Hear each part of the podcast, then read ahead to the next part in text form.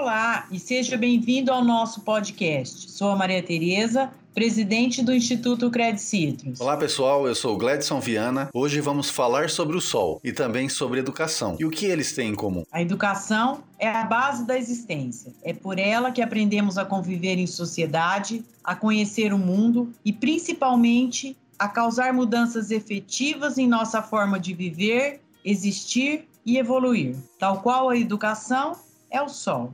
Ele irradia, aquece e desenvolve toda a vida na Terra, especialmente aquelas que estão começando.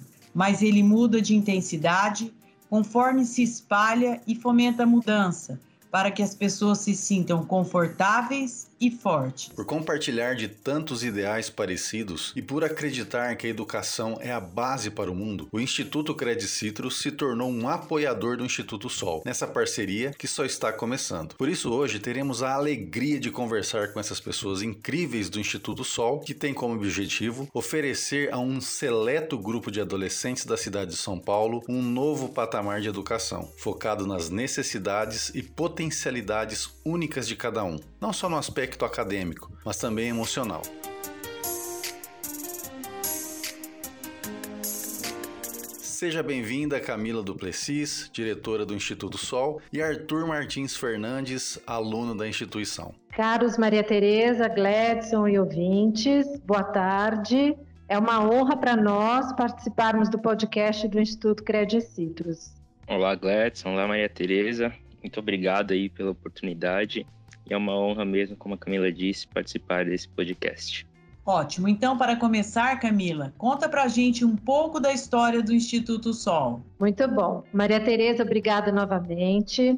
Eu tenho uma grande satisfação de contar um pouco sobre a formação do Instituto Sol. Ele surgiu por conta de um grupo de empresários que, sabendo do poder de transformação da educação, tinha uma grande preocupação com a quantidade de jovens que tinham seu talento acadêmico e ambição de estudo desperdiçados pela falta de recursos e qualidade da rede pública. Eles então avaliaram, por meio de pesquisas, estudos e dados disponíveis no mercado, qual seria a fase qual seria o ciclo mais crítico na rede pública e identificaram que durante o ensino médio a qualidade do ensino tinha uma queda muito grande, em comparação com o ciclo anterior, e que, por consequência, a evasão dos jovens apresentava um número exponencialmente maior. A partir disso, eles se juntaram, levantaram recursos, juntaram a equipe, me convidaram para fazer o desenho do instituto, desde a definição do ciclo de apoio, a definição dos jovens a serem apoiados, a formação de parcerias políticas e processos. Em janeiro de 2017, nós fundamos o Instituto Sol. Muito bacana, Camila. O projeto então nasceu da visão dos fundadores, mas ele reflete a necessidade da sociedade de uma educação mais ampliada e inovadora. Quais foram os principais critérios, na sua visão, para a formação do projeto? E também como funcionam as aulas e toda a estrutura do projeto do Instituto Sol? Ah, sim. A principal motivação para a formação do projeto foi a de constatar que existem muitos jovens, principalmente estudantes do nono ano da rede pública, com alto potencial acadêmico, com muita ambição e pertencentes a famílias que valorizam a educação educação, mas que viam os seus sonhos e talentos desperdiçados por falta de oportunidade ou por não terem recursos financeiros suficientes para consumir educação de qualidade. Uma das causas raiz desse desperdício é que esses jovens, ao concluírem o ensino fundamental, precisam mudar de escola, pois não são todas as escolas, principalmente da capital de São Paulo, onde a gente atua, que têm o ciclo completo da educação básica, que vai até o final do ensino médio. Esses jovens se viram em uma encruzilhada por conta da baixa qualidade das escolas de ensino médio, pela falta de recursos pedagógicos, pela falta de professores e, em alguns casos, pela presença de muita violência e indisciplina. Então, o primeiro passo que fizemos foi firmar parceria com escolas de ensino médio de excelência, no caso em São Paulo, Santa Cruz e Bandeirantes. Fizemos a ponte com as escolas da rede estadual municipal de nono ano, que apresentassem índices mínimos de qualidade acadêmica e criamos uma trilha de apoio que vai do ensino médio até o final do ensino superior e primeiro ano no mercado de trabalho, bem como todos os apoios necessários para a manutenção e inclusão desses jovens, como alimentação, transporte, aulas de inglês e suporte acadêmico e psicossocial. Com o suporte de pedagogos e psicólogos, a gente consegue, além de orientar os jovens durante o ensino médio, também orientá-los profissionalmente e fazer uma conexão com o mercado e mentoria. A estrutura do projeto ela tem uma duração por jovem de aproximadamente nove anos. Então a gente tem aqui uma grande oportunidade de fazer diferença na vida de cada um desses jovens por meio da oferta e da inclusão em educação de alta qualidade. Camila, e como é que funciona o processo de seleção e de integração desses jovens? Quantas pessoas fazem parte da turma atualmente e como funciona o processo de aprendizagem? Muito bom, Maria Tereza. O processo de seleção leva em consideração alguns pilares que são estratégicos e fundamentais para nós. Primeiro, os jovens que nós selecionamos, eles têm que estar caracterizados como jovens de baixa renda, ou seja, eles têm que ter a mesma configuração determinada pelo governo federal. Depois, tem que ser jovens com o que a gente chama de mentalidade do crescimento, que são jovens que têm ambição, vontade de crescer, que encaram os desafios como oportunidades e jovens com muito gosto pelo estudo. E por fim, jovens que estejam inseridos em famílias que também veem a educação como um vetor de transformação. Então, juntando todos esses pré-requisitos, nós temos a seleção de jovens com potencial acadêmico, com muita ambição, situados em famílias que os apoiam e os motivam. A partir disso, a gente tem toda uma trilha de apoio que vai desde o processo de, de desenvolvimento acadêmico. Então, esses jovens selecionados passam por um cursinho preparatório com português, com aulas de português e matemática e redação, para que eles possam desenvolver habilidades e competências, para que eles tenham condição de serem aprovados nos exames de ingresso dos colégios parceiros Santa Cruz e Bandeirantes. Aqui eu gostaria de contar um grande orgulho que a gente tem, que esses jovens, eles competem de igual para igual com jovens que estudaram a vida inteira na rede particular, que tiveram acesso a muitos recursos, mas eles por vontade, por potencial acadêmico e por motivação própria, eles conseguem ser aprovados nesses exames. Então, a partir daí começa o nosso programa de apoio, que, é, que cuida de toda a adaptação social desses jovens nos colégios, a motivação para o estudo, é, o apoio à organização e planejamento para que eles tenham total condição de desenvolver competências e habilidades acadêmicas como um trampolim para o ensino superior.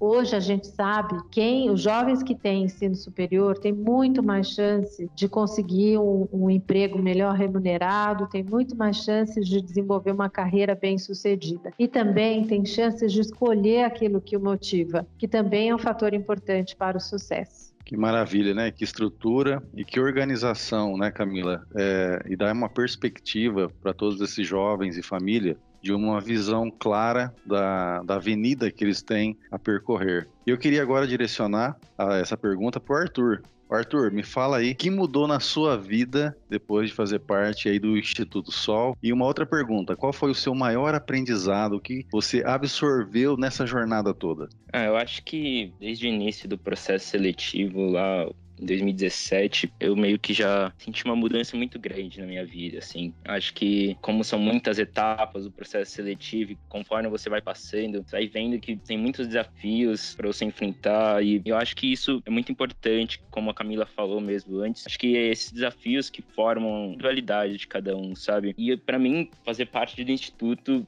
é, sinceramente, é uma das melhores coisas que aconteceu na minha vida, porque se eu continuasse numa rede pública, por exemplo, acho que eu não teria tantas oportunidades quanto eu tenho pelo Instituto, é, seja de um ensino médio melhor, ou de um cursinho preparatório para o vestibular, ou até mesmo de uma faculdade. Eu acho que tudo isso é muito incentivador, assim, para nós alunos, né, do Instituto. Além disso, eu acho que eu vejo muito o Instituto só como uma família, sabe? Que ele não, não tá lá só para cobrar da gente ou ou para, vamos dizer, para dar todo só o dinheiro que a gente precisa para fazer as coisas. Não, acho que eles estão realmente preocupados com a gente, com o nosso desempenho. Vira e mexe, eu e a Camila, a gente conversa como tá indo as coisas, desempenho escolar. Não só isso, até mesmo as coisas psicológicas. E eu acho isso muito importante, assim. Então acho que um dos meus maiores aprendizados, assim, foi a importância de ter alguém, sabe? Porque muitas vezes a gente negligencia, acha que a gente tem que conquistar todas as coisas sozinho e que vai vir tudo apenas da nossa luta, mas às vezes não é muito assim assim. Às vezes a gente precisa de uma, um outro grupo, uma outra pessoa. Eu acho que a gente só entra nisso. Arthur, antes de fazer minha pergunta, eu gostaria de parabenizá-lo por ter enfrentado esse desafio e por estar trilhando este caminho tão, tão importante para o seu futuro. E, e é com isso que eu quero te fazer a pergunta de quais são os seus projetos e sonhos para o seu futuro.